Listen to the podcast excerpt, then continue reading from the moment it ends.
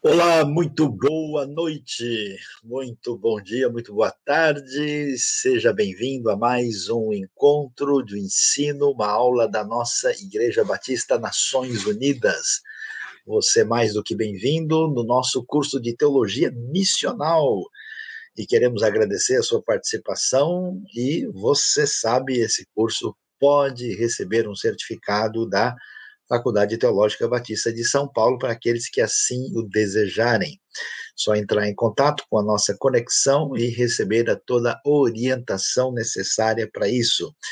E nós estamos aqui nesse nosso curso de História da Salvação, Panorama Teológico do Novo Testamento, e estamos aí juntos, professor Aquila Nascimento e professor Saião, aí interagindo para o nosso aprendizado. Não se esqueça de curtir, de multiplicar, de se inscrever no canal se você ainda não está inscrito e aí estar junto conosco na nossa sintonia de ensino da IBNU.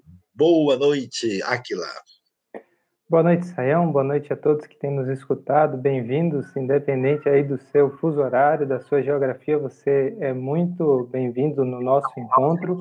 Estamos na nossa sétima aula do curso de História da Salvação do Novo Testamento e na nossa terceira aula de Teologia Paulina. Então, a gente está embalado aí no apóstolo Paulo, com certeza esse fechamento é, desse grande tópico do Novo Testamento vai ser um momento muito especial para todo mundo. Espero que vocês aproveitem e acompanhem aí com atenção o nosso encontro. Muito bem, nós vamos dar início então à nossa reflexão desta noite. Eu vou começar falando daqui a pouquinho, eu vou colocar um pouco do nosso PowerPoint, mas eu vou iniciar tentando lembrar aqui algumas coisas importantes que nós vimos até agora, né? Nós observamos que o apóstolo Paulo vai ser o grande centro da cristologia do Novo Testamento. E você deve se lembrar né, daquilo que fica claro no pensamento de Paulo, uh, da obra de Cristo por nós, que envolve a regeneração, a adoção, a redenção, a expiação, a propiciação, a reconciliação, a justificação, né, olhando cada uma dessas áreas que têm a ver com a salvação. Na expiação, nossos pecados são perdoados, a propiciação é o fim da ira divina, da condenação que vinha sobre nós. Somos reconciliados com Deus porque terminou a inimizade com Ele através daquilo que Cristo fez por nós e agora a justiça de Cristo é transferida a nós e nós nos tornamos justos, como nós pudemos ver na aula passada. E nesse é, início de vida nova com Deus, nós temos a regeneração, novo nascimento, que tem a ver com a ação da palavra e do Espírito na nossa vida, e somos agora considerados de maneira especial filhos de Deus, portanto, temos a adoção. É, temos da parte de Deus também a redenção, né, que é o fim dessa escravidão ao pecado, que não pode mais nos condenar, e aí nós temos dois elementos fundamentais da teologia do Novo Testamento, que tem um destaque maior em Paulo, que é o da santificação. E é muito interessante né, que, além da santificação, temos o desfecho da obra de salvação que envolve a glorificação. A santificação, portanto, está relacionado com essa nova vida que temos uh, em Cristo Jesus uh, e que e, envolve a nossa caminhada de estarmos separados para Deus, para o uso uh, do próprio Senhor e envolve a nossa vitória sobre o pecado. Diferentemente da justificação, que é algo explicitamente definido como um momento, quando somos justificados, quando cremos, a santificação é a nos apresentada como um processo. E quando nós lemos uh, Romanos, né, a grande carta de Paulo, nós vamos ver esse assunto entrar em cena, particularmente né, a partir aí do capítulo 6 do livro de Romanos, né, quando nós temos lá uma referência muito nítida ao que deve acontecer na vida dessa pessoa que iniciou a sua jornada de fé.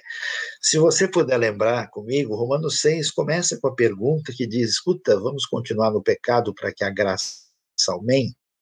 De maneira nenhuma, né? Combater essa ideia de uma graça que nos leva a pecar mais para ser mais perdoado, uh, nós vamos ver que quem morreu para o pecado não pode continuar vivendo nele. Nós fomos sepultados com Cristo na morte por meio do batismo e agora nós temos uma nova vida. O nosso velho homem foi crucificado no sentido daquele que estava condenado por causa do pecado e agora nós morremos com Cristo, devemos viver com Ele, somos chamados como pessoas que devem viver na direção dessa santificação. Paulo vai dizer que nós devemos nos considerar mortos para o pecado, no sentido em que o pecado não tem a domínio sobre nós em função de que a sua condenação não pode nos atingir.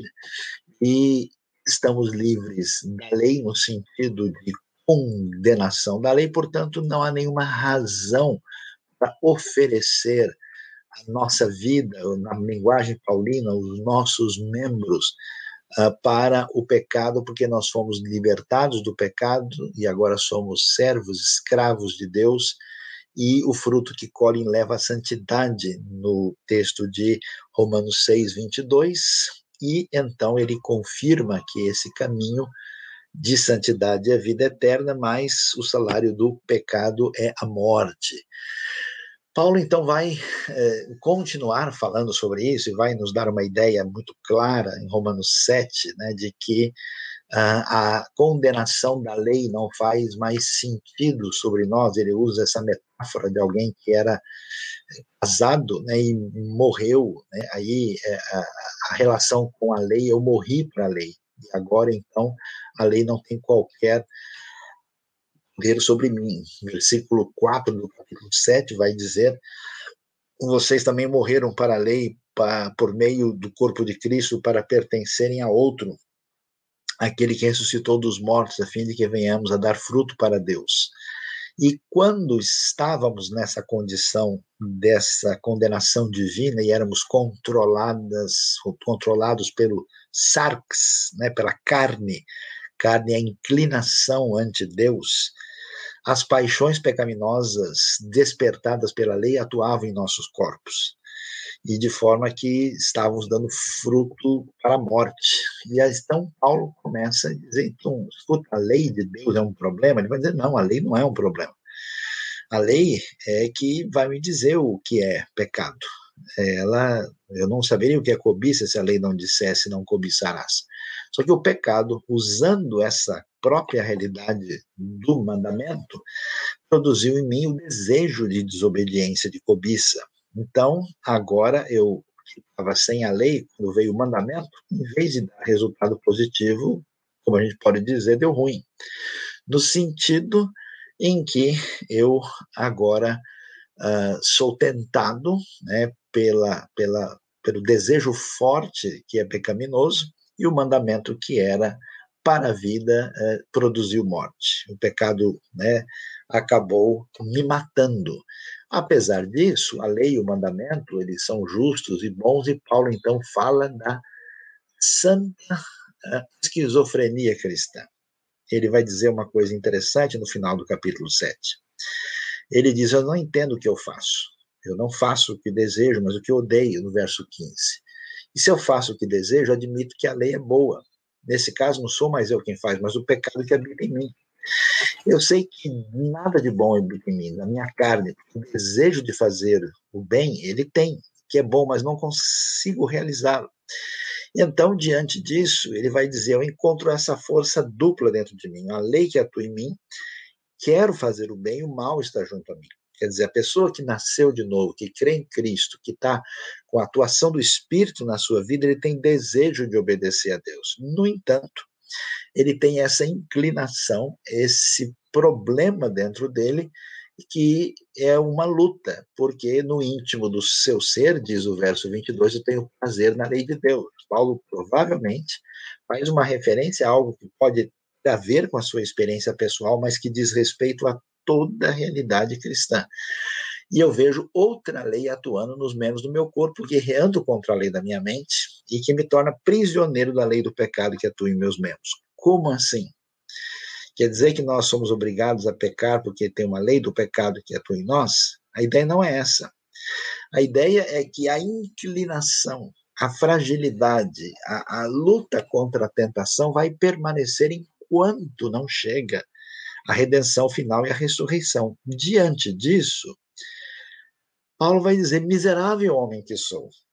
Verso 24. Quem me libertará? A gente conhece a versão literal né, do corpo desta morte. Quer dizer, quem me libertará? NVI, boa tradução.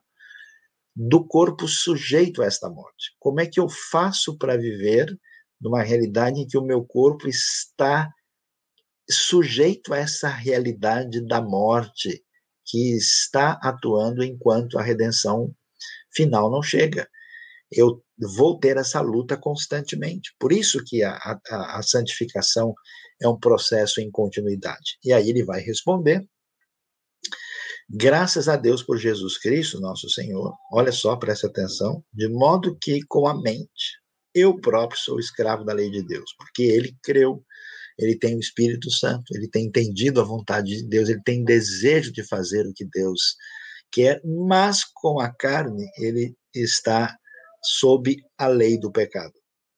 Quer dizer que a inclinação do pecado, a luta contra a tentação, enquanto a redenção final não chega, essa realidade vai permanecer. E aí que a gente vai ver uma coisa interessante, porque Romanos, eh, a gente pode assim dizer, né, fazer uma divisão básica, né?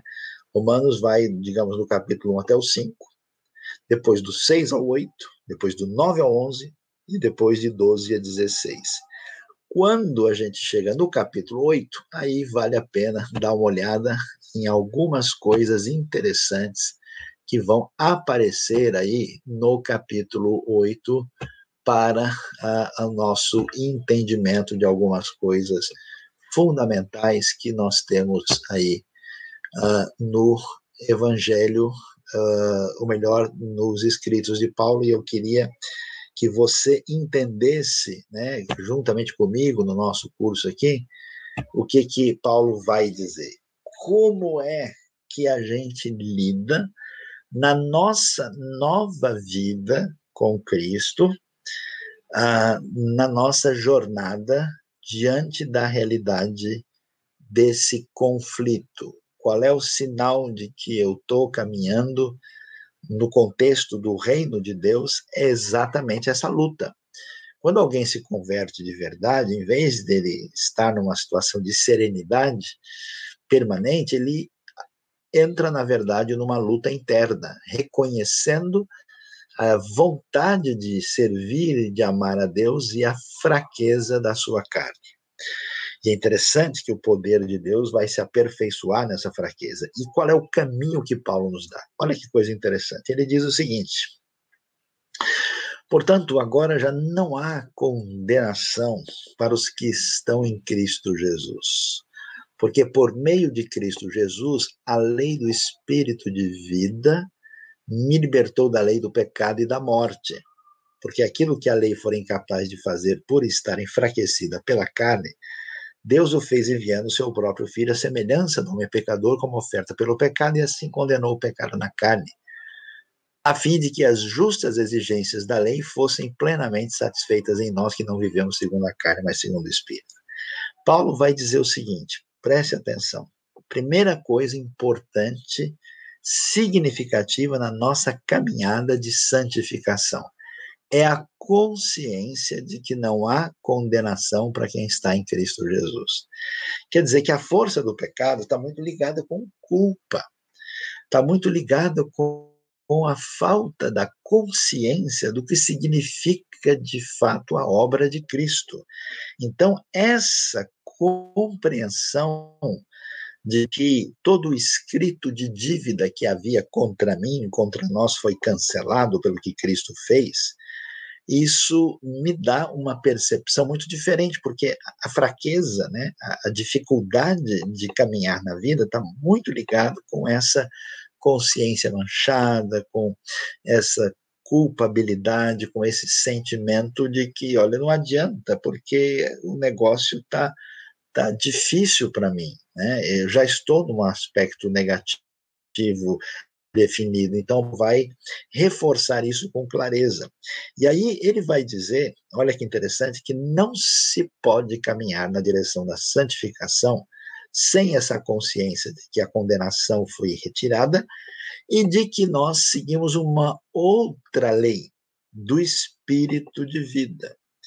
É interessante isso porque o caminho da santificação passa pela direção do espírito na vida. A lei do espírito de vida que me libertou da lei do pecado e da morte, que ele falou no final do capítulo 7.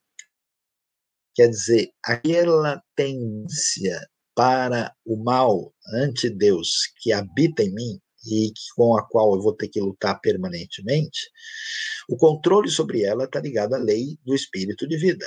Porque a lei não pode fazer isso. A pessoa simplesmente vendo o mandamento e dizendo que vai obedecer, né? Essas resoluções humanas que as pessoas fazem, né?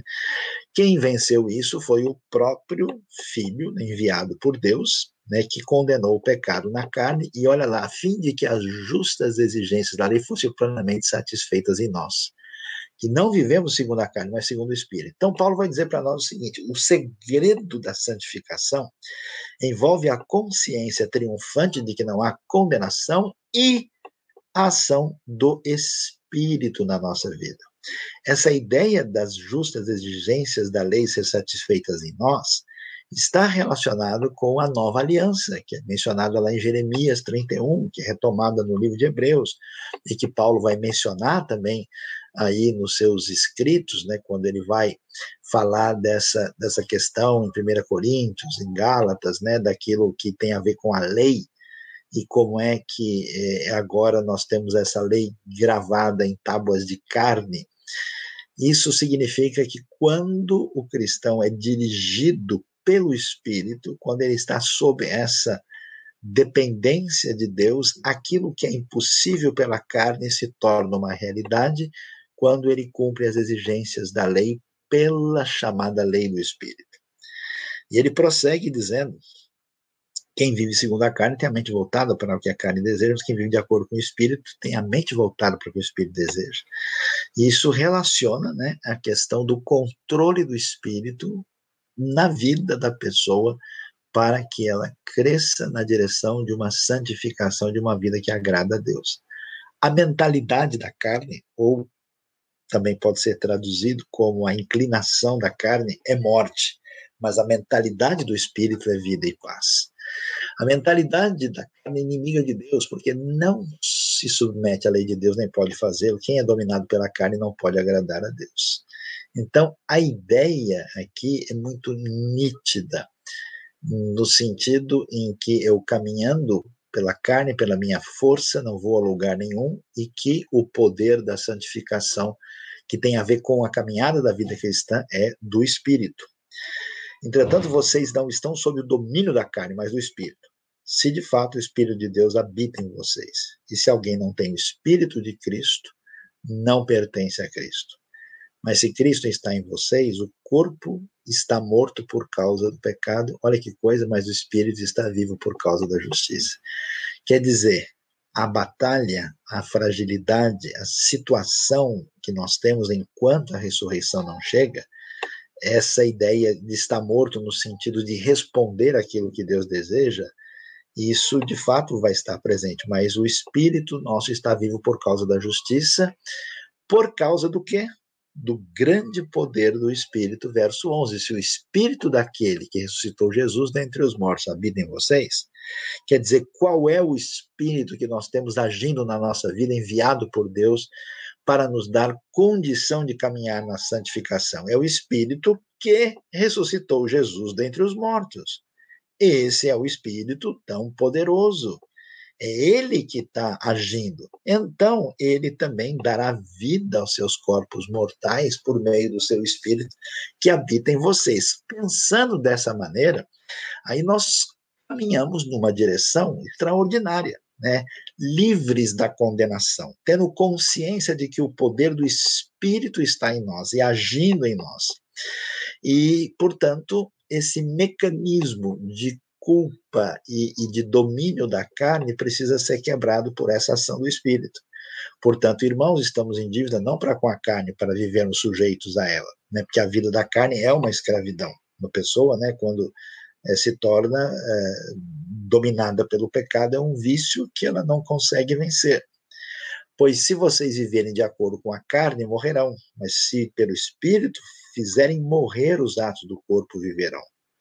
Aí você vai ver né, essa ligação de que a santificação faz parte do processo da pessoa que é nascida de novo e que está na caminhada cristã adequadamente. É muito interessante ver essa ideia que o espírito faz morrer os atos do corpo, né? quer dizer, a vitória do espírito, o controle, não é que a pessoa se torna alguém é, santarrão, poderoso, diferente, não, é um domínio né, que se dá e consegue é, vitória sobre isso. Porque todos os que são guiados pelo Espírito de Deus, interessante, são filhos de Deus. E filhos de Deus, você sabe que em grego tem mais de uma palavra, aqui você tem a palavra ruios, que é filho, mas é filho no sentido amadurecido, é filho maior, é filho emancipado, não é criancinha, né? Ou seja, quem é, cresceu, caminhou na nova vida em Cristo e, e é guiado uh, pelo Espírito de Deus, são esses que são esses filhos de Deus nesse sentido uh, de alguém que está numa posição mais amadurecida na sua vida. Porque, olha que coisa especial, vocês não receberam um espírito que os escravize, para novamente temerem, mas receberam o espírito que os adota como filhos, por meio do qual clamamos, Abba, Pai. Interessante isso. Como é que nós caminhamos na direção da santificação? Consciência da libertação da condenação a ação do poder do Espírito na nossa vida que faz nos vencer a inclinação da carne. E o terceiro elemento é o tipo de relacionamento que temos com Deus, que estabelece uma relação diferenciada, que é muito interessante, porque, diferentemente do controle religioso comum, onde a gente faz as coisas por medo, o espírito que vocês receberam não, não os escraviza para viverem temendo. Pessoas que não conhecem a Deus têm uma relação com Deus baseada no medo, mas receberam o espírito que os adota como filhos, por meio do qual clamamos Abba Pai. Então é a qualidade do relacionamento com Deus a partir dessa uh, relação de proximidade, de intimidade, onde Deus é Pai, é Abba, e aí isso é que nos dá força e vitória, porque uma espiritualidade fundamentada no medo e no pavor, ela não é amadurecida, ela não produz santidade. O próprio Espírito testemunha ao nosso espírito que somos filhos de Deus. Quer dizer, a ação desse Espírito que nos faz vencer o pecado é que nos dá segurança que eu sou filho. E se eu sou filho, que coisa maravilhosa, estou tranquilo.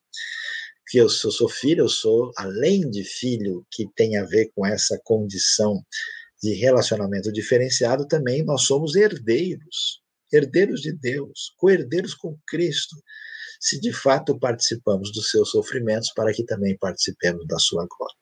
Então é absolutamente espetacular que Romanos nos dá né, uma expectativa muito uh, particular e especial daquilo que vai envolver né, essa situação eh, de grande vitória que nós temos da parte de Deus nesse projeto que tem a ver com essa santificação. Portanto, na nossa vida em Cristo, somos chamados a caminhar depois de tudo que recebemos pelo que ele fez, na direção da santificação, e essa santificação trabalha essa luta que nós temos, né, é, da natureza, ou pelo menos da inclinação pecaminosa com a nova natureza, nova inclinação dada pelo Espírito, e a vitória se define pela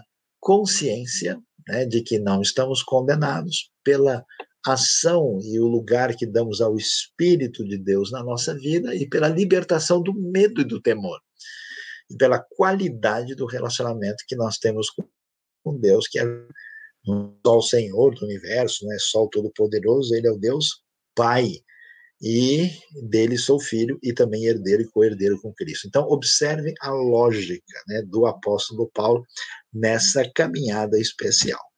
Mas quando a gente pensa no apóstolo Paulo, nós temos muitas coisas aí para refletir que a sua teologia é muito rica, muito ampla, é muito grande, é até mesmo assim difícil a gente imaginar, né, que a gente poderia tratar assim de muita coisa que se diz respeito ao apóstolo Paulo uh, na sua uh, grandiosidade, na sua amplitude, uh, de tudo que envolve o seu pensamento. Por isso eu queria só agora tentar dar, depois de a gente olhar a importância da santificação, que tem a ver com esse elemento tão importante da salvação, queria é, lembrar de alguns aspectos importantes, né, que a gente tem assim na história do entendimento de Paulo e depois considerar algumas coisas fundamentais e essenciais de Paulo para o nosso entendimento. Né? Na verdade, à medida em que o ensino de Paulo foi caminhando através da história da igreja, logo no início, já no segundo século, teve gente que começou a pensar o seguinte, né? O destaque é por um homem chamado Marcion. Ele dizia, olha, Paulo estava é, combatendo é, aquilo que estava presente no contexto judaico da sua época. Só que o Marcion, em vez de entender que Paulo estava rejeitando alguns elementos do judaísmo rabínico, ele trouxe a brilhante ideia que Paulo era alguém anti-judeu. Né? E uma, uma coisa que tem reflexo até hoje no contexto da igreja, né, que é uma espécie de teologia antissemita, né? Paulo, portanto, ele achava era anti-judaico, né, e ele rejeitava a lei, ele não acreditava no Deus do Antigo Testamento e ele, queria, inclusive ele tentou fazer um, um, Novo Testamento menor, né, tirando tudo, né, ele fez um, um cânon que tinha só o Evangelho de Lucas e dez cartas paulinas e Hebreus e lançou fora as pastorais e tentando dizer, olha, ser um bom cristão significa ser anti-judeu, e que na prática depois se tornou antissemita. Mais tarde, um pouquinho depois, na época muito próxima, uh, surgiu um outro grupo, os ebionitas, que diziam não, Paulo ele era o mais judeu de todos. Então esse pessoal começou a insistir que era importante guardar o sábado, eles voltaram a praticar a circuncisão, voltaram para valorizar a prática da lei, eles começaram a rejeitar algumas cartas de Paulo e começaram aí a, a tentar separar, né, aquilo que a gente chama de Jesus histórico daquilo que eles chamavam de Cristo eterno, né? E aí, ah, com causa, por causa de coisas como essas, é, radicalizadas, né, com pouco de tempo a igreja foi perdendo essa percepção da relação do pensamento de Paulo com as suas raízes judaicas, e logo em seguida surgiu todo um pensamento deslocando o apóstolo Paulo e a teologia que vai formar né, a, a, a idade, a, a, tudo aquilo que vai formar a Idade Média, né, e com uma ideia de que é, todo elemento ah, da base judaica tinha que ser rejeitado.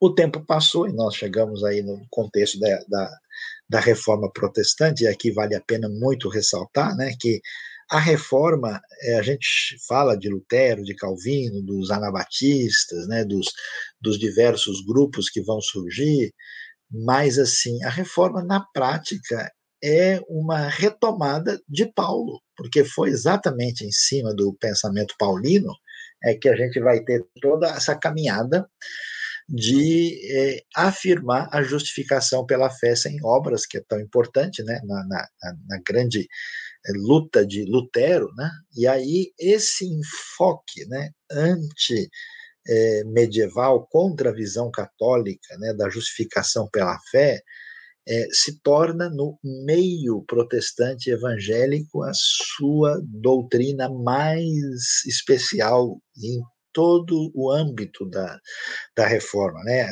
a importância do entendimento de Romanos e de Gálatas, né? isso é, recebe um lugar central e fundamental. Né? A ideia da justificação pela fé, com seu aspecto chamado forense, né? Uh, os, os resultados é, éticos da mudança de vida que vão ser marca para o protestantismo na sua trajetória histórica, né?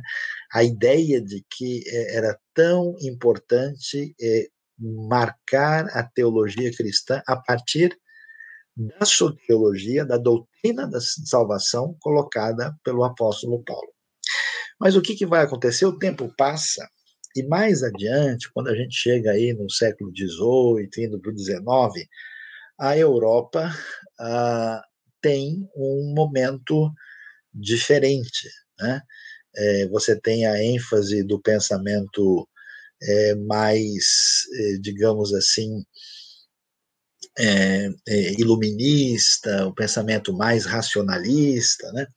E nesse é, ambiente, né, começa-se a faz, ter uma ênfase muito grande né, de que havia uma, uma, uma, interpretação, digamos assim, histórica do que aconteceu com o pensamento de Paulo, né, um, algo que teve força uh, de, de, influência de um filósofo conhecido chamado Hegel, né, em que basicamente eles disseram o seguinte: olha, a igreja primitiva começou com um jeitão mais judeu, né, isso era, por exemplo, o apóstolo Pedro o apóstolo Tiago, Uh, e aí depois Paulo funda uma coisa meio diferente, né, com uma tendência mais gentílica.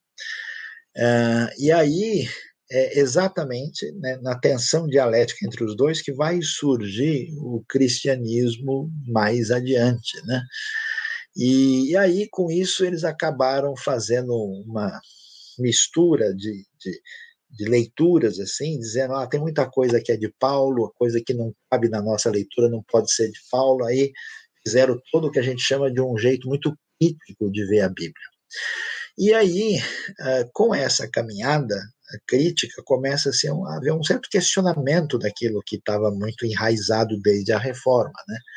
E aí, no final do século XIX, vai surgir uma coisa interessante. Os estudiosos começaram a estudar o apóstolo Paulo a sua cristologia, os detalhes né, da maneira como ele descreve tudo isso, vejam só vocês, em função do mundo pagão greco-romano. Então, o que, que eu quero dizer com vocês aqui é o seguinte: estudando o pensamento de Paulo, com a sua amplitude e grandiosidade, ah, os estudiosos foram destacando alguns aspectos importantes e, às vezes, dependendo da época, valorizando demais algumas coisas em detrimento de outras. E o que aconteceu nesse período é que eles começaram a descobrir, né, nas pesquisas, os cultos de mistério da Ásia Menor, aquele ambiente pagão, né, que é, culto de Cibele, o mito de Ísis e Osíris no Egito, o mitraísmo que, que chegou a Roma, né, e aí o pessoal diz, olha, quando você lê Colossenses, quando você lê as cartas de Paulo, quando ele fala daquelas coisas, na verdade, para entender Paulo, você tem que saber que ele está falando uh, de uma realidade é, totalmente é, diferente é, do que é, a gente pode imaginar. Ele está mostrando que Cristo é poderoso é, no ambiente é, pagão, então, o, o Cristo apresentado estava contrastado com esses cultos, né? É, porque no mundo pagão greco-romano tinha o Deus redentor, redivivo, uma espécie de Senhor exaltado, a ideia de redenção sacramental, a participação mística na divindade. Ou seja, eles querem dizer, queriam dizer que as ideias do paganismo é que fizeram Paulo escrever a sua teologia do jeito que ela foi escrita. Então, olha que coisa interessante, né? E aí, então, posteriormente, os estudos mais aprofundados, as descobertas da arqueologia, especialmente o entendimento da realidade do, do, do, mundo judaico do Novo Testamento, que foi uma coisa mais recente, como os próprios achados dos manuscritos do Mar Morto, tudo isso, né? Levou o pessoal falar, não, acho que os nossos amigos aí do século XIX estavam viajando na maionese, né? Não é bem assim, né? Paulo, quando está falando, ele não está exatamente nesse ambiente, né? Aí o que acontece? Mais recentemente, no século XX, o pessoal continuou a estudar Paulo, e olha lá, agora ele estava com a influência de que esse negócio de espiritualidade não é grande coisa. O que importa mesmo é ética e vida na sociedade. E com esse tipo de tendência, ah, começou-se né, a observar que o pensamento paulino deveria ser entendido especialmente como a sua importância ética. Até hoje você tem muitos estudos assim que falam de, de Paulo e até do Novo Testamento só do ponto de vista das suas seus elementos éticos e sociais, né? Inclusive no nosso ambiente no, no Brasil tem muita gente que se sente muito atraído por esse estudo mais limitado, né? Ah, e assim, eles tiram fora qualquer ideia de justificação pela fé, a importância dessas realidades, né? É, acabaram saindo fora, assim, do, do, do dessa realidade que mais plena, né? E, e acabava ainda achando que o, o, o enfoque liberal era o mais forte, né? Aí, eh, mais recentemente, surgem algumas outras tentativas de entender o nosso querido apóstolo Paulo. Né? É, tem um estudioso muito conhecido chamado Rudolf Bultmann, né? ele dizia: a gente precisa mostrar o evangelho, a mensagem de Deus e o pensamento de Paulo de uma maneira que o mundo aceite. Aí ele diz: tudo que no Novo Testamento e também em Paulo está muito ofensivo para o mundo moderno, porque é algo muito cheio de mitos antigos, tem que ser modificado e apresentar-se somente o que é realmente essencial, o que é o que ele chamava de querigma, o que ele chamava da mensagem, que na verdade Bultmann dizia que esse pensamento permitia uh, que você alcançasse a sua autenticidade e a sua autocompreensão. É, é, o pensamento de Paulo do Novo Testamento foi reduzido a uma espécie de antropologia. Né?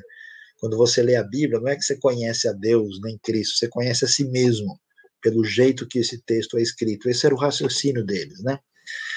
Ah, e aí, com isso, as coisas de fato foram complicadas, né? tiveram aí focos diferentes. Aí teve um sujeito interessante, que foi um grande médico, um grande intérprete de barro, um missionário, um teólogo que morava no Gabão, na África, ele nascido na Alsácia, o nome dele era Albert Schweitzer. E o Schweitzer, eh, ele começou a prestar atenção e ele fez uma espécie de, de, de pesquisa sobre a história do apóstolo Paulo, né? E ele acabou, né? Ele teve conclusões meio estranhas, mas ele acabou dizendo o seguinte, né? Uh, e aí o Schweitzer chegou e disse: Olha, não é possível a gente entender Paulo direito se a gente não entender o contexto judaico da época. E, e Schweitzer ele, ele restaurou esse tipo de percepção. Né? Então ele começou a enfatizar aquilo que depois vai ter muita ênfase na escatologia, de que o reino de Deus tem um já que está presente, o ainda não vai chegar, né? E, e esses esses elementos começam a, a, a ter força, né? E aí eh, nós temos aí toda uma maneira de pensar mais preocupada, e aqui que é interessante, ah, com escatologia, né? E acabaram vendo Paulo aí dentro dessa perspectiva, né? E com isso, os estudiosos começaram a estudar mais o, como é que era a, a, o rabinismo da época do Novo Testamento, o farisaísmo, né? É, como é que era essa ligação do mundo judaico com o mundo grego, né? E como é que eh, se entendia isso, e, e isso ajudou, né? Há muitos estudiosos de expressão que marcaram o estudo teológico do Novo Testamento e que trouxeram uma compreensão mais equilibrada. Entre eles tem alguns como C.H. Dodd, uh, Werner Kimmel, Oscar Kuhlmann, uh, e que uh, ajudaram a entender um pouquinho mais sobre reino de Deus, sobre a questão da escatologia e relacionaram isso com o apóstolo Paulo. E mais recentemente surgiu outra tendência que tem tido espaço nos nossos tempos, que é chamada Nova Perspectiva de Paulo, que tenta também observar ah, ah, como né, um dos principais pensadores, chamado N.T. Wright, é, e tenta mostrar como é que o contexto judaico do primeiro século uh, mostra que Paulo estava mais envolvido com elementos do judaísmo do que a gente poderia imaginar. Né? O que a gente quer dizer com isso é o seguinte: o apóstolo Paulo, com seu pensamento, ele é amplo, ele é complexo, ele é extraordinário e exige uma, um estudo muito detalhado. Nós vimos um pouco daquilo que é soteriologia, né, fundamental, mas a gente poderia aqui ter meses de estudo, né, em, em um aspecto único e, e tem muita coisa importante para ser destacada. Eu vou é, dar um resumo de algumas coisas que a gente poderia dizer que seriam essenciais aí dentro do contexto de Paulo que vale a pena compartilhar com vocês. E daqui a pouco a gente abre o espaço aí para o nosso momento de perguntas uh, e respostas uh, que vão ser aí compartilhadas, né? Já já teremos essa oportunidade. Então vamos ver aqui, deixa eu só separar direitinho, vamos lá. Algumas coisas interessantes como é que a gente deve entender o pensamento do apóstolo Paulo. Primeira coisa muito importante: Paulo faz parte né, de três mundos. E isso é muito importante porque quando nós lemos Novo Testamento e quando nós lemos especialmente os escritos de Paulo, nós temos uh, é, que ver do que, que ele está falando. Porque Paulo é judeu judeu mesmo, muito judeu, fariseu, que tinha um conhecimento profundo da Bíblia hebraica do Velho Testamento, e mais do que isso, um conhecimento também da tradição religiosa judaica, da lei oral, tudo aquilo que marcava o grupo farisaico, que era, digamos assim, o grupo mais sério na sua relação com as escrituras. Ao mesmo tempo, Paulo uh, que nasceu em Tarso da Cilícia, na parte ali uh, sudeste da península da Anatólia, numa cidade muito boa, e frequentou igreja com educação grega. Ele era de família boa, né? ele já tinha até cidadania romana. Paulo, então, como a gente vê nos seus escritos, e até mesmo, por exemplo, em Atos 17, como ele conhece literatura grega, né? Paulo tinha um conhecimento do mundo grego extraordinário e ele sabe transitar nisso. Ele é um sujeito global, né? E ele é cidadão romano. Ele conhece a realidade das leis de Roma, ele apela para César. Então, é, é muito interessante isso, por quê? E aí você vai entender por que, que as pessoas enfatizaram coisas diferentes. Porque Paulo é tão amplo que às vezes quando você lê um texto você pode dizer, peraí, Paulo está falando aqui por causa dessa base judaica da questão ou é por causa do elemento grego aqui ou será que é por causa do ambiente romano, né? É, esse contexto do pensamento de Paulo muitas vezes vai ter o pano de fundo, a base de um dos três elementos aqui. Coisa interessante da parte de Paulo que é muito valioso para nós. A autocrítica acentuada que Paulo tem que reavalia sua formação farisaica e abre caminho para uma reavaliação teológica. Pessoal, não faz ideia o que é ser um fariseu. É uma pessoa criada numa doutrina rígida, num processo de leitura, de aprendizado, de decorar as escrituras, de decorar algumas rezas e orações, e você é formatado naquilo, e já numa fase adulta, quando você já está né, devidamente encaminhado, de repente a sua grande experiência com Deus faz você revisitar tudo aquilo que você conhecia, aqueles textos, aquelas interpretações, a maneira de perceber as coisas. E Paulo, que vai ser o maior teólogo do Novo Testamento, maior teólogo da igreja primitiva, ele vai, é, a gente vê o produto final né, da ação de Deus, mas ele vai fazer uma reavaliação teológica total. Por que, que isso é tão valioso para a gente? Porque a gente muitas vezes só procura estudar e aprender com aquilo que reforça aquilo que a gente já sabe, que reforça aquilo que a gente já defende. A gente não se permite ser questionado naquilo que a gente até acha que é bíblico e, na verdade, é uma opinião. Na verdade, não tem fundamento em lugar nenhum, na verdade, é uma tradição. Imagina o esforço pessoal psicológico de Paulo na sua jornada lidando com essa situação. Interessante que Paulo, apesar dessa autocrítica que é tão importante na caminhada, ele mostra uma convicção clara de sua fé. Paulo não escreve nada de uma maneira, né, na base, digamos assim, desculpa a expressão, da axologia. Não ele escreve determinado, definido. Olha, eu sou apóstolo mesmo. Essa palavra que eu estou trazendo é porque eu sou comissionado por Deus. E olha, o que eu quero dizer para vocês é que Cristo é assim, porque ele deixa isso muito nítido. E é interessante que, ao contrário do que muita gente imagina nessa história, não, não, porque um dia havia um Saulo, aí ele virou Paulo. Nunca Paulo deixou a sua identidade judaica. Em nenhum momento Paulo diz: Ah, agora eu não sou mais judeu, agora eu sou da primeira igreja evangélica de Jerusalém. Não. Ele insiste, várias vezes ele se identifica nitidamente, dizendo: Eu sou judeu. E mais do que isso, ele também vai uh, claramente responder questões ligadas àquilo que envolve essa realidade da sua identidade judaica, né? que é bem enfatizado. Por que, que isso é importante? Por causa dessa relação de equilíbrio significativo, em que Paulo é um sujeito global, que tem esse pano de fundo judaico, grego, romano, mas ele não perde sua identidade.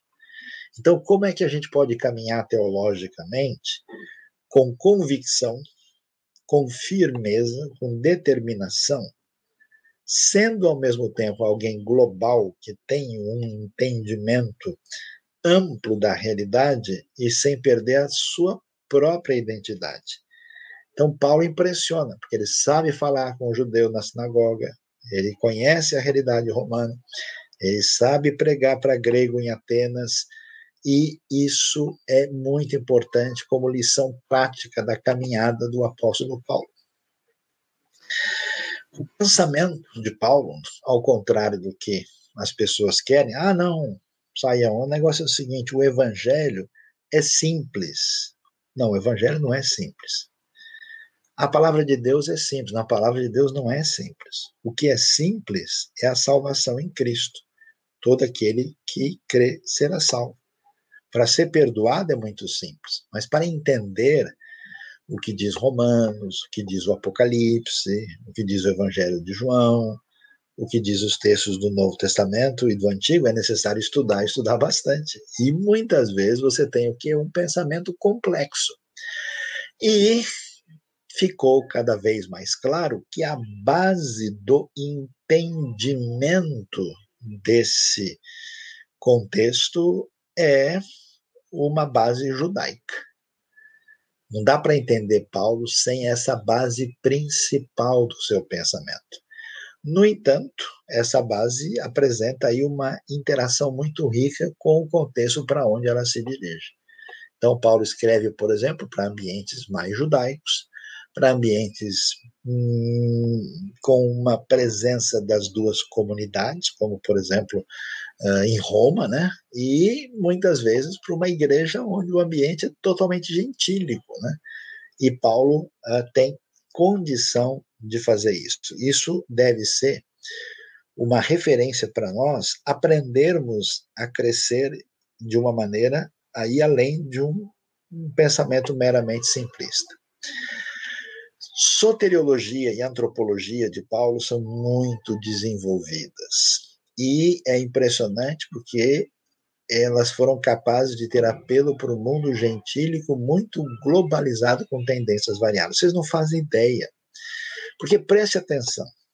Paulo chega pregando o evangelho. Mas que evangelho? De um tal de Messias. Que Messias? Ah, é um rei judeu. Que judeu? Ah, tem um povo lá no império, lá, que é esses aí que passam por aqui, às vezes tem um templo, como é que chama mesmo? Sinagoga. Então, esses indivíduos estavam esperando um rei, mas isso já é controvertido por definição, né? Porque esperar rei no mundo em que quem domina é o imperador romano, que história é essa? Então, esse, esse rei morreu, condenado lá em, em Jerusalém uh, pelo Império Romano. E esse rei é o, é o Salvador. Você percebe, você ouvindo isso, você já tem condição de interagir. Mas imagina um pagão, alguém que adora num culto de mistérios, alguém que é adepto da filosofia grega, alguém que está ligado com um culto de um deus grego ou de um deus romano, ouvindo um negócio desse. Como é que isso poderia fazer sentido para essas pessoas? E Paulo vai construir todo um raciocínio sobre salvação que tem base no Antigo Testamento, tem base naquilo que Deus revelou para o povo judeu lá atrás e que, ao mesmo tempo, é, tem impacto e comunica e faz diferença nesse mundo pagão tão variado. Então é muito impressionante isso, né? a sua maneira de descrever a realidade humana e a grande redenção que Deus trouxe. Paulo tem como paradigma as Escrituras. Tudo que ele vai dizer, como está escrito, porque é isso que tá, foi dito.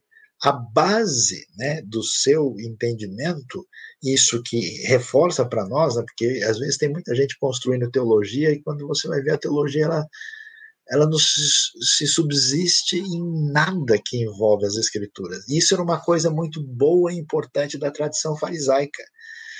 Os fariseus valorizavam a Bíblia hebraica inteira, já os saduceus não. Os fariseus se preocupavam com estudar e entender. Eles se perderam nisso. Mas o paradigma de Paulo, vindo desse ambiente, o próprio Jesus, quando cita a Bíblia, a maneira como ele trata, como ele fala do Antigo Testamento, era uma maneira que os fariseus entendiam mais. Por isso que eles aparecem sempre no cenário. Os saduceus, os outros estão muito mais longe disso.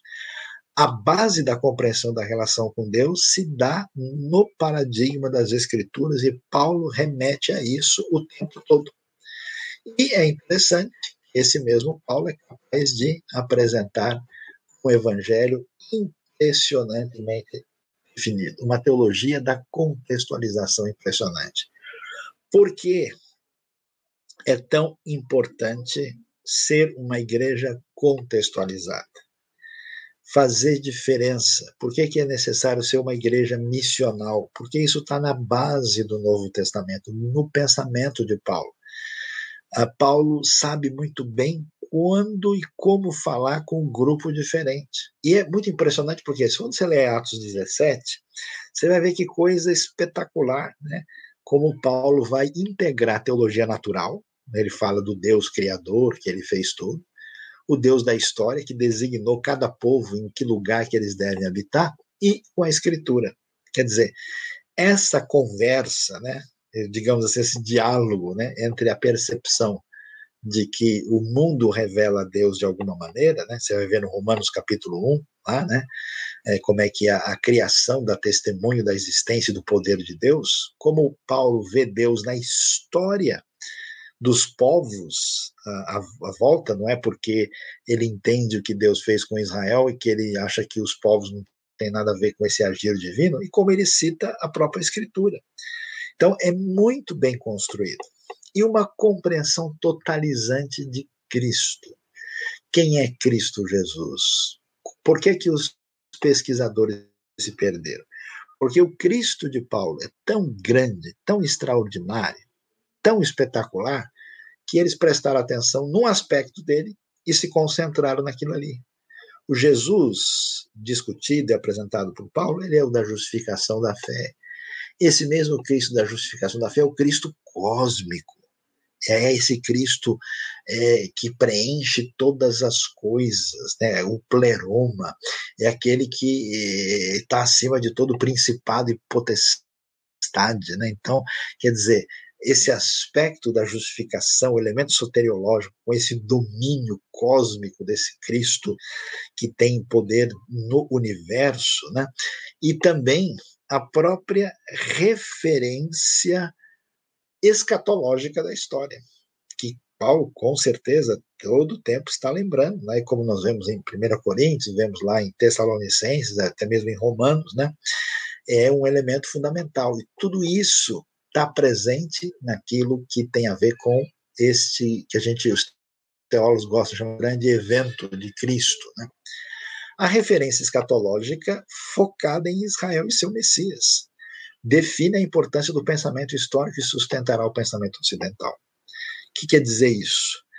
Quer dizer o que, que acontece com Israel e com os desdobramentos da profecia hebraica antiga que se cumpriu com o Messias mostra para nós a importância da história, que o mundo pagão não entendia a história como a gente entende. Para eles a história é um negócio cíclico, igual o inverno, o verão que vai e vem. Ela não está indo para lugar nenhum. Não existe um ponto final. Não existe um Deus que controla tudo.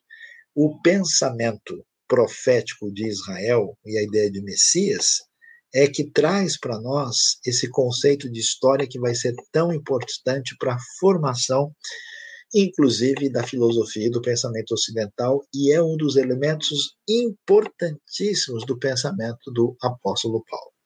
E para terminar, ah, nós temos aí um desfecho que eu acho importante, porque é inclusive em Romanos, né, é a relação de Israel com os gentios, né, que nós vemos lá. E ah, tendências, muitas vezes equivocadas, colocam as coisas assim: ou Deus está preocupado só com Israel e com os judeus, e os gentios são apenas um, um elemento extra que entrou no final aí, ou os gentios são importantes e os judeus começaram como eles foram excluídos eles não existem mais. Nenhuma das abordagens faz sentido dentro de uma visão mais ampla do pensamento de Paulo. Né? Você tem aí né, os patriarcas lá, né, que são a base daquilo que vai se definir como a, a chamada oliveira. Né? Essa oliveira, que existe desde o Antigo Testamento, que é o povo de Israel, é interessante, porque o Israel do Antigo Testamento tem vários gentios que entraram nele. Né? E aí Paulo vai dizer né, que esses gentios que agora entraram na oliveira e foram incluídos, eles foram enxertados e devem produzir frutos bons. Né? Essa árvore natural é Israel, e os judeus incrédulos são aqueles que foram quebrados e retirados da árvore porque não mostraram nenhum fruto. Mas Paulo não apresenta ideia de que os judeus estão excluídos. Pelo contrário, ele mostra uma coisa basicamente na direção daquilo que a Bíblia vai apresentar, né? Que você tem uma base com Israel, essa base se expande e ela chega aos gentios, os gentios se tornam majoritários, Israel torna-se minoritário e na redenção final o corpo de Cristo completo envolve gentios e judeus redimidos na trajetória final da história, mostrando não uma relação de oposição, de polarização, mas que os dois fazem parte do projeto de redenção de Deus, daquilo que começou em Israel e transbordou para todas as nações. E assim nós temos esse resumo aí de alguns elementos fundamentais que têm uh, a ver com o que o apóstolo Paulo nos apresenta de maneira tão única, peculiar, diferenciada aí nos seus escritos para nós, né? Então, uh, vamos aí abrir espaço para as perguntas aí, que eu sei que tem muita gente, estou vendo aqui que já entraram várias perguntas e certamente vão nos ajudar aqui a entender isso, as várias questões. Aqui, vamos lá. Vamos lá. Caminhar. É isso aí. A gente tocou no tópico, no, na questão de Paulo nas últimas três aulas, e certamente uma das mais complexas é tratar desse grande conjunto de cartas, de instruções teológicas, reflexões, e naturalmente suscita muita dúvida no pessoal. E temos a, aqui, já depois de sete aulas, uma galera, galera que está sempre ligada, faz perguntas interessantes, é o caso da pergunta que a Carol propõe. A direção do Espírito Santo é algo externo ou o Espírito habita dentro de nós? A lei gravada no coração é algo feito por Deus no nosso espírito ou significa a influência do Espírito Santo sobre nós? Ah, pergunta muito preciosa e muito inteligente, né, da Carol é, é difícil porque aquela, a ação do espírito envolve uma situação de dependência é, da parte de Deus né, em relação a nós, nós precisamos depender do Senhor. E a dependência significa a gente não tem controle, não tem domínio, né? Então, é, a Bíblia só usa que a gente é guiado, dirigido pelo Espírito. A lei gravada no coração indica que está relacionado com o fato de que a nossa mente, o nosso entendimento natural, não tem qualquer sintonia com a vontade divina. Quando a pessoa é convertida pelo poder do Espírito e isso altera, mexe na sua interioridade em função dessa nova natureza, a pessoa passa a ter os pensamentos e os desejos do Espírito internamente. Agora, uh, isso envolve a influência do espírito? Eu creio que envolve a, a influência e envolve algo que fica no nosso espírito por aquilo que recebemos nessa nova natureza. A questão é que isso colide com a nossa natureza pecaminosa. E por isso que o Espírito está agindo em nós, né, o Espírito que convence o mundo do pecado, da justiça e do juízo, para que nós tenhamos uh, problemas com os nossos desencaminhamentos daquilo que é a vontade divina. Né? Em vez do mandamento ser externo, agora ele se torna interno por aquilo que acontece pelo Espírito. Agora, a direção do Espírito uh, tem a ver com algo uh, principalmente que acontece internamente em relação a nós, o que não exclui a possibilidade em alguma circunstância específica, de haver algo externo da parte do Espírito. Mas no texto de Paulo, o enfoque é o que o Espírito faz em nós, né? na nossa vida, uh, e não principalmente como uma coisa externa. O único elemento externo que acompanha o Espírito é a palavra.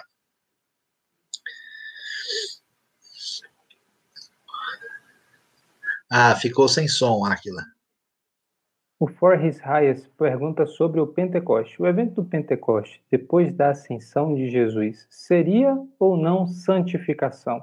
Lendo, aparentemente houve uma transformação automática, excepcional e instantânea.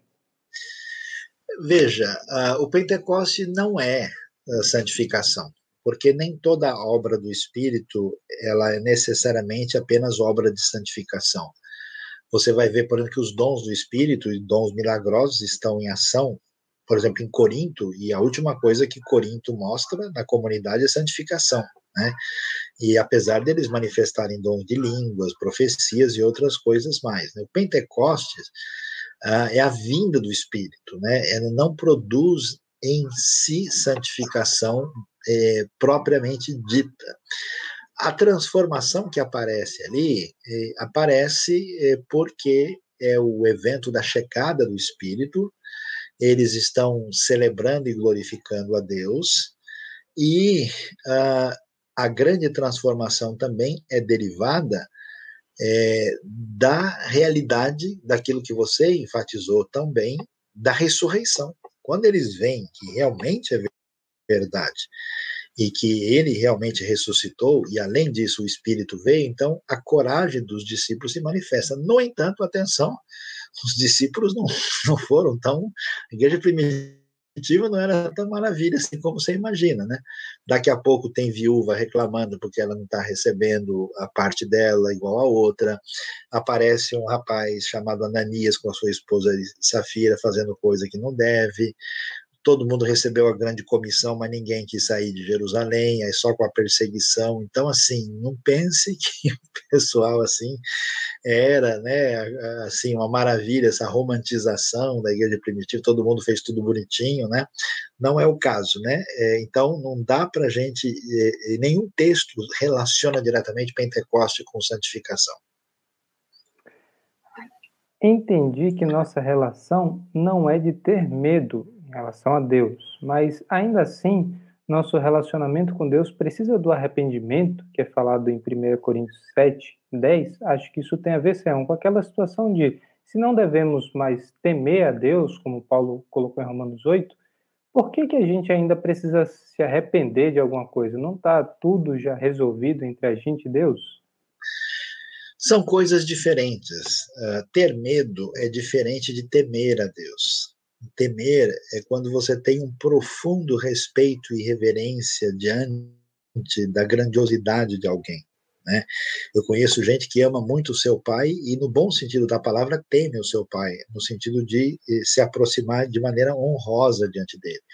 O ter medo ali, apresentado no texto, tem a ver com a ideia de que eu não tenho chance diante dessa divindade. Eu estou apavorado. Né?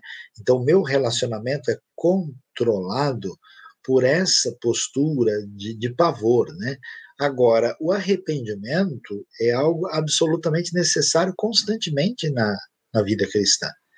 O arrependimento é sinal de que eu estou em sintonia com a minha caminhada com Cristo, porque não é possível que eu não vou falhar que eu não vou dizer nada. Então, quer dizer, se eu tenho a, a, a, humildade, o conhecimento da palavra e a ação do Espírito, e eu piso na bola, eu preciso chegar, ó, pessoal, desculpa, eu, eu errei aqui, eu, eu exagerei, olha, eu fiz tal coisa, eu agi dessa maneira. Então, é, o, o, quando a gente vai se reunir diante de Deus e vai adorar, cultuar, uma das coisas muito importantes que a tradição cristã sempre valorizou é que no momento de oração inclui esse momento de confissão. Né?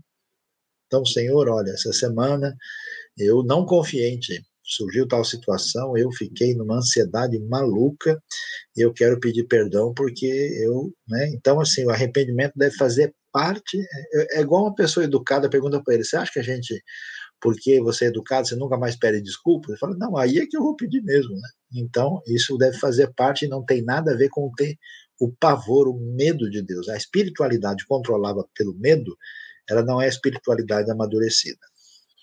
E só colocando um ponto importante, é uma espiritualidade muito comum nos nossos dias, né? O sentimento do medo é um sentimento muito explorado no nosso ambiente religioso. Infelizmente. A Simone coloca a pergunta relativa à tradução. Jesus utilizou a expressão abapai? Sim, como a gente leu em Romanos 8. Mas essa tradução, Sayão, alguns utilizam paizinho. É uma boa tradução? É, na verdade, a vontade é grande, né? mas é, a, a evidência linguística não existe para o paizinho. Né? Aba significa pai. Tanto é que no texto você diz, vê lá que chama Aba pai, se você é filho, você é herdeiro, né? Esse negócio do paizinho, assim, um negócio bem mais assim brasileiro, mais carinhoso, assim, é uma sobreposição que vai além da evidência linguística. Né? No entanto, o próprio Abba, por, por, definição, né, pai, ele significa uma relação de proximidade muito valiosa nesse contexto teológico aí, né? mas o paizinho é, é, é um extra, vai além do que as evidências linguísticas sugerem. É, o, houve aqui uma menção que, na verdade, não é uma pergunta, mas é uma menção honrosa. A gente falou tanto de Paulo, Romanos, que o Calbart apareceu aí, colocou um comentário no nosso chat. Vale a pena pontuar a presença do Calbart. Ah, tem uma pergunta de cunho bastante pessoal, Sayão, mas eu considero que tem muita relevância para o assunto tratado de santidade e de é, segurança da salvação, que é a pergunta da Vânia Rezende. Ela fala sobre os pais que morreram recentemente, eles eram crentes, mas tinham uma situação de muito conflito, de muitas brigas. Como a gente pode saber se eles estão salvos mesmo? Ô, Aquila, uh, você explicou tão bem né, a realidade do que significa a justificação pela fé, e a gente falou sobre a salvação no pensamento de Paulo e no Novo Testamento, e graças a Deus ninguém é salvo porque brigou mais ou brigou menos, né? Nós somos salvos pela fé em Cristo Jesus, porque tem gente que até não briga, né? Mas ele fica com ressentimento no coração Uh, os apóstolos de Jesus brigaram entre si. O Paulo escreve lá: olha, eu encontrei o Pedro e eu tive que resistir ele na cara, né? Então, o evangelho, ele é boa notícia e ele é esperança exatamente porque pessoas frágeis e pecadoras como qualquer um de nós tem acesso a Deus por meio do que Cristo fez. Então, às vezes a pessoa briga porque ela se desentende, porque ele tem dificuldades, né? A gente, a gente vai ter, né, historicamente, muitas pessoas. Imagina, Paulo faz uma viagem missionária no Novo Testamento, né? E ele vai lá com João Marcos, né, com Barnabé, depois o João Marcos sai fora, e Paulo falou, não quero saber do João Marcos mais não, eu não vou mais com ele, né, e aí, na outra viagem, dá ruim. E ele vai ter que viajar com o Silas, porque ele não quer saber disso, né? Depois, mais lá na frente, ele falou, oh, para João Marcos, aí, né? Ele, ele tem uma mudança no cenário. Então, assim, é, a gente não deve, se eles tinham fé em Cristo Jesus, tinham consciência, eles são salvos sim, né? apesar de terem desentendimentos, porque se Deus for passar o pente fino, Áquila, e olhar tudo que a gente tem de, de pensamento, de omissão e de coisa indevida que a gente faz, o primeiro a ser reprovado sou eu, né? Não Aí a coisa está difícil. Verdade.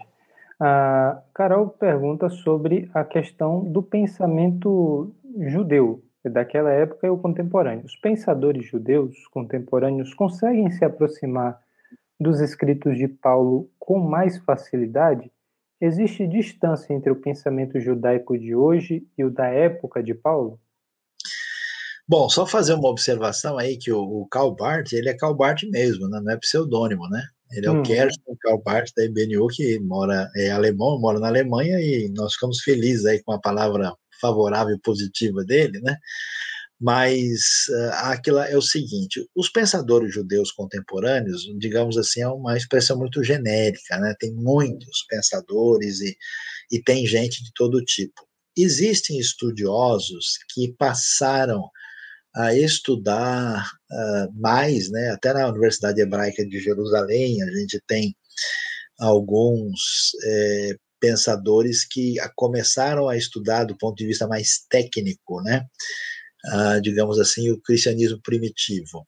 E eu diria o seguinte: há uma grande aproximação maior, de mais pesquisa nos evangelhos, mais mesmo sobre o que a gente pode ver, o Jesus histórico, né, por causa do, do, do entendimento mais aprofundado né, é, que nós temos da realidade uh, do contexto do primeiro século na terra de Israel e no contexto judaico. Paulo, é, eu vou dizer o seguinte: a tendência dos pensamentos pensadores judaicos não é, é tanta aproximação de Paulo. Existe, existe alguns estudos e, e acho que é, eles têm condição de, de, entender uma série de coisas, mas nem tanto, porque Paulo, como a gente mostrou, ele é muito amplo, né?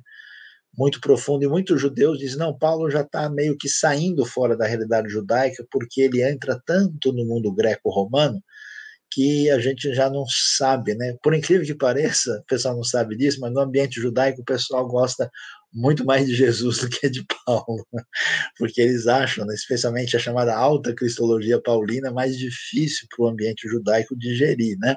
Uhum. Ah, existe uma diferença, distância entre o pensamento judaico de hoje e de Paulo? Com certeza, né? A tradição judaica tem uma história uh, muito ampla de, de diversidade, de variação. Então, mesmo hoje, você tem uh, judeus de todo tipo, né? A tradição, digamos assim, judaica mais é, ortodoxa, ela é uma derivação com bastante é, reencaminhamentos e, e, diferenças, é uma derivação do farisaísmo do primeiro século. Né? o farisaísmo é que vai se tornar o que a gente chama de judaísmo, uh, em inglês eles dizem main, digamos assim, né? Uhum. Uh, então tem conexões, mas é muito diferente, porque são muitos pensadores, mas há é, pesquisadores é, importantes, né? E, e, que, e que tem uma sintonia aí importante. Um pensador que vale a pena a gente conhecer, né, é o Davi Flusser. Escreveu um livro muito importante sobre Jesus histórico, que é um grande estudioso da Universidade Hebraica de Jerusalém e que marcou a história recente na pesquisa. Sam, a gente tem mais algumas perguntas e vamos continuar com elas, mas eu tenho uma pessoal. Você tocou é, na questão de Paulo como sendo a pessoa que transita em vários ambientes e também que dialoga com coisas muito diferentes da sua posição pessoal. E aí eu lembrei de algumas pessoas que fazem parte mais dessa tradição judaica que eu conversei que ressaltaram muito forte esse papel da pergunta, da dúvida, do questionamento. Parece que para eles ah, o estudo, inclusive, da Torá, mas o estudo também de toda a realidade é, que a gente está inserido, precisa ser pautado nessa liberdade de perguntar, de questionar. E isso não é visto tanto como uma afronta, aparentemente. Você poderia dizer um pouco assim para a gente de se isso já parecia ser uma cultura na qual Paulo foi é, criado e se isso tem um fundamento bíblico? Com certeza, Aquila, essa é uma questão muito importante, fundamental, né? Porque a nossa tradição religiosa, ela tem uma, uma experiência recente com a modernidade europeia, né? E a modernidade europeia, ela teve aí o seu, digamos, lado cartesiano, né? A sua expressão muito definida pelo pensamento racionalista, no qual o maior pecado que pode existir é a dúvida, né? Nosso objetivo é sanar toda dúvida, né? A tradição hebraica não funciona assim. Né? Inclusive, há muita brincadeira entre os judeus sobre isso, né? Então, eles contam até algumas piadas, né? Então, diz que um sujeito chega para o outro, ô rapaz, é verdade que o judeu nunca responde é, nenhuma pergunta, ele sempre responde uma pergunta com uma outra pergunta, tanto que eles gostam disso. Ele falou, imagina, rapaz, quem foi que te contou uma bobagem dessa, né? Então, é, é, a ideia é, é, você nunca tratar diretamente, mas com perguntas. É, é, a tradição judaica diz o seguinte: como é que a gente sabe que o primeiro judeu de verdade foi Abraão e não Noé? Porque Noé foi chamado por Deus, fez aliança antes, né? E porque Deus falou para Noé fazer tudo e ele fez tudo que o Senhor ordenou. Quando Deus falou com Abraão, Abraão começou a perguntar: Mas, Senhor, como assim?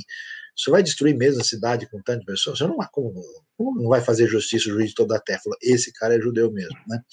Então tem uma, uma, uma, coisa que é o valor muito grande das perguntas. Tanto é que é meio assim impressionante que você vê o salmista, você vê várias pessoas fazer assim tipo um questionamento de Deus.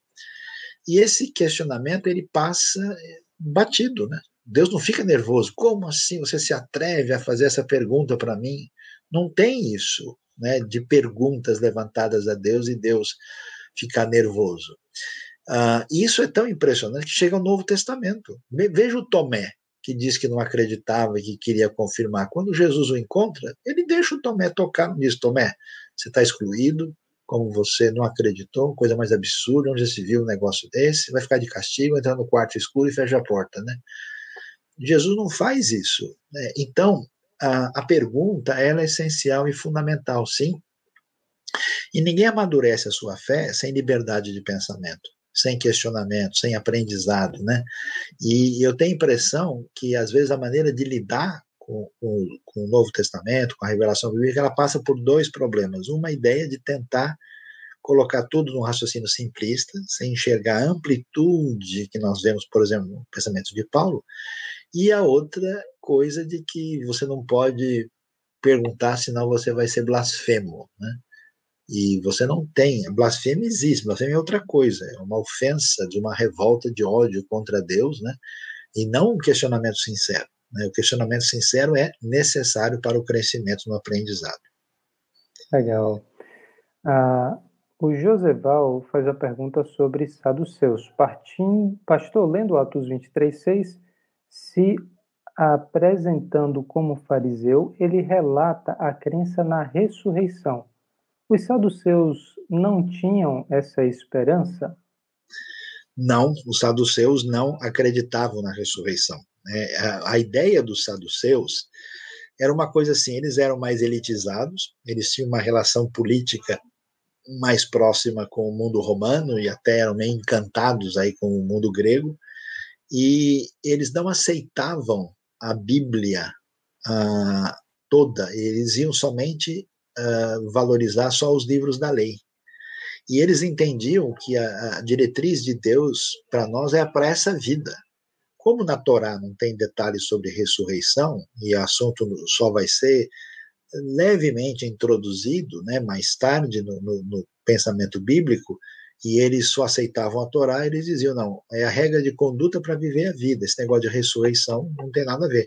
Por isso que eles chegam para Jesus, naquela de colocar né, um, uma pergunta difícil, ah, fulano casou, depois separou, tal, e aí, quando tiver a ressurreição, a mulher vai, vai, vai casar com quem? Já que ela casou com vários aqui. Eles estavam tentando, tipo, ridicularizar né, a ideia, apresentando um problema insolúvel. E aí Jesus diz, né, vocês não estão errando porque não conhecem nem as escrituras nem o poder de Deus e vai dizer que Deus chama né, a si mesmo de Deus de Abraão, de Isaac e de Jacó, então eles estão vivos e não desapareceram. Então, falando da realidade do mundo vindouro e afirmando a ideia da ressurreição que os saduceus não levavam a sério. Sobre a relação de Paulo com essas correntes filosóficas que a gente mencionou aí, Pode-se considerar que Paulo sofreu uma, uma certa influência do estoicismo? Então, a palavra influência né, é uma palavra meio duvidosa, né, porque eh, quando você diz o sujeito sofreu uma influência, dá a impressão que ele baseou o seu pensamento naquela linha ou que ele emprestou ideias de lá. Eh, eu acho improvável que uma pessoa como Paulo, de perfil farisaico, né, que teve dificuldade de ir lá em Atenas e ficar no meio daquele ambiente, né, o seu espírito se revoltava a ver a idolatria da cidade, por mais que ele fosse assim, que ele falasse, não, peraí, deixa eu pesquisar aqui o pensamento estoico para ver como é que eu organizo a minha teologia. Né? O que eu entendo é uma outra questão que, que faz parte não só daí, mas da história bíblica como um todo. A pergunta é, como é que eu respondo a esse grupo de pessoas em função do entendimento que eu tenho a respeito de Deus revelado na Sua palavra. Então, quando você pega os textos do Antigo Testamento que, que tiveram que enfrentar, por exemplo, o período persa, você começa a ter outras respostas, né? Não é exatamente uma influência persa, mas diante da proposta persa dualista, que, que a tradição monoteísta judaica tem a dizer, hebraica tem a falar? Aí então ele começa a dizer: olha, na verdade o Senhor cria o bem e o mal, ele cria a luz e as trevas, ele começa a dar respostas que são pertinentes. Então, de fato, o estoicismo, né, que acreditava que era necessário se submeter a uma razão universal, né, e ter um comportamento submisso à ordem imperativa sobre a vida, quando a fé cristã fala de uh, você uh, se controlar, de você não ceder ao pecado, de você ter uma conduta ética, mas vamos falar a verdade, muito antes de surgir estoicismo, o pensamento bíblico já dizia isso, basta ler meia dúzia de capítulos de Provérbios você tem essas advertências, né, que falam do, da, da, da, referência ética, que aliás era uma das coisas que atraía os pagãos para o mundo judaico, no mundo licencioso, confuso, onde havia tanta promiscuidade, né? Eles olhavam para os judeus falando, o pessoal aqui parece que é mais sério, né?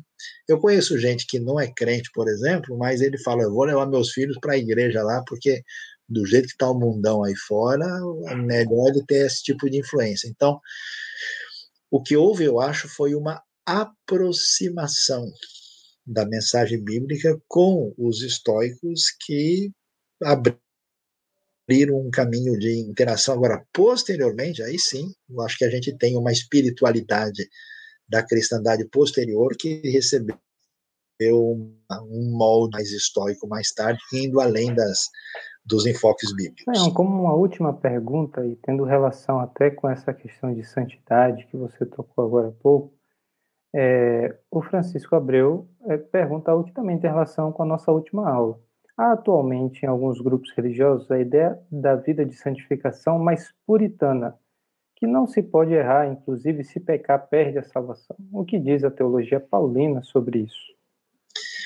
Então, Paulo nos dá uma ideia que essa salvação é tão gloriosa, é tão garantida em Cristo Jesus, uh, que não existe essa ideia de que você está numa situação de insegurança. Né? Veja, por exemplo, aquele homem lá em Corinto, né, que estava dormindo com a madrasta. Né? Paulo não diz, ó, esse cara já era, perdeu, tem o que fazer. Não, ele diz, olha, o cara tem que ser disciplinado, vocês, por favor, né, não podem compactuar com isso, então que vocês, eu estou aí reunido com vocês em espírito e ordeno que ele seja retirado da comunhão, ele vai ser colocado no mundo, por isso a expressão entregue a Satanás, mas com a ideia de que a alma vai ser salvo do juízo, com a expectativa de que esse indivíduo volte, né?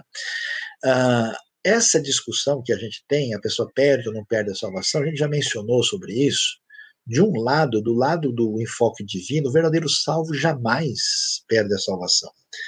Mas olhando da, da, perspectiva humana, você vê um indivíduo dentro da comunidade participando, então tudo indica que ele é salvo. Esse indivíduo perde a salvação do ponto de vista humano, né? Mas as indicações, né, é que ele nunca foi salvo de verdade. Judas, por exemplo, ele sempre esteve junto com os apóstolos, ele foi o tesoureiro do grupo, mas fica claro que Judas nunca creu mesmo. Né? Então, não é que ele tenha perdido no sentido que um dia ele teve, mas que a, a salvação não uh, amadureceu plenamente na sua vida. Eu acho que a gente entende isso quando a gente lê a parábola do semeador. Né? Tem gente que começa alguma coisa, tem gente que os espinhos sufocam, tem gente que o solo é pedregoso, tem gente que os pássaros levam. Então, tem pessoas que andam no processo, mas nunca chegam a uma plenitude é, de entendimento mesmo. Então, essa ideia que às vezes é um pouco uh, focada demais na, centralidade da santificação, que se a pessoa errar, ela perde a salvação, meu amigo, no, próprio grupo dos discípulos não sobrava ninguém lá, né? Essa ideia de que é chamada não só desse grupo, mas de outro, de perfeccionismo. Né? Qual é o problema do perfeccionismo? É, são vários. Primeiro, ele lida com a questão de elementos externos palpáveis. O perfeccionismo não vai conseguir medir o pensamento das pessoas e intenções. Segundo, ele tende a um legalismo. Né? Você começa a pegar coisas, olha, a roupa da pessoa não está boa, o óculos dele está torto, o sapato está na cor errada, né? o, o bigode deve ser para baixo e não pode ser para cima. Então, as pessoas começam a criar uma microética para definir e uh, você acaba, uh, para você conseguir fazer o salto de vara, você tem que baixar a altura dessa vara para poder se classificar no, no, no, no aspecto em que você definiu. E o terceiro, que é muito complicado, pelo menos a minha experiência, é que você começa a fazer o que? A criar mandamentos de homens. Né? Você começa a dizer, olha, essa coisa aqui não pode, olha, o cara, ele foi na feira no domingo ah, então ele pode perder a salvação. Mas o cara fica com raiva da mãe, bom, aí eu não sei, né? Então você começa a, a criar, como existem muitos grupos cristãos no mundo que são curiosos. Uns dizem que você não pode beber café, outros dizem que você não pode, sei lá, sei lá, tomar banho no sábado, no domingo, né? Tem uns que não tomam a semana toda mesmo, então tá tudo certo, né?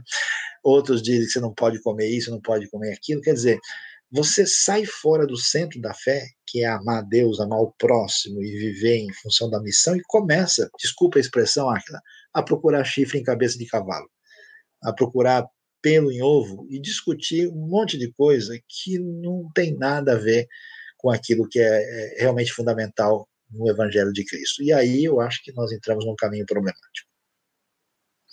Legal, Sayão. Agradeço muito as respostas em nome de todos que têm acompanhado a gente e nós agradecemos a vocês que têm acompanhado a gente, que venceram aquela atração de assistir televisão ou um filme nesse sábado à noite friozinho, dependendo de onde você está, e dedicaram um tempo para estudar teologia paulina com a gente. É uma alegria ver a dedicação desse pessoal, Sayão.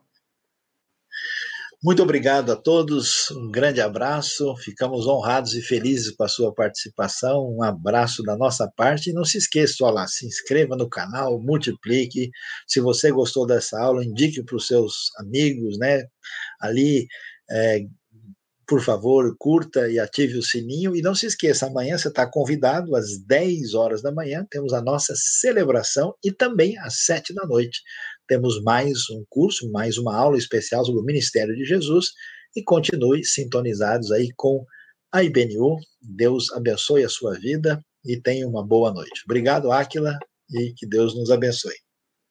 Boa noite a todos. Até a próxima. Boa noite.